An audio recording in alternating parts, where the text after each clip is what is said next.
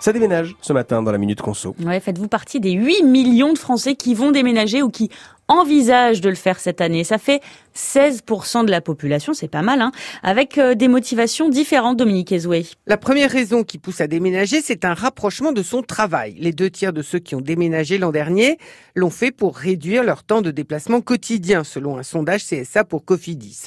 Mais à contrario, les autres se sont éloignés de leur lieu de travail, et ce pour trouver moins cher ou plus grand, voire les deux, que leur logement actuel. Et la période préférée pour changer de domicile, c'est le printemps, et plus précisément les mois de mai et de juin, avant les vacances d'été, vers la fin de l'année scolaire, et à temps pour préparer la rentrée. Alors combien ça coûte un déménagement? Eh bien, selon cette enquête, en moyenne, il faut compter 4 782 euros, un coût qui inclut les travaux que l'on doit faire dans le nouveau logement avant de s'installer et le déménagement lui-même. Alors, bien sûr, cela varie selon l'âge. Les moins de 35 ans qui ont nettement moins de meubles à emporter avec eux s'en sortiront à moins de 3 000 euros, alors que les plus de 50 ans qui ont amassé des possessions doivent s'attendre à une addition de 7 248 euros, toujours en moyenne.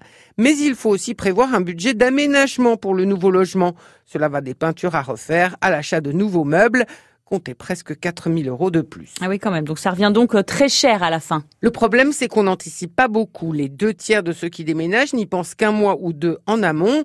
Et du coup, pour faire face aux dépenses, plus d'un consommateur sur deux est obligé de faire une croix sur d'autres projets importants.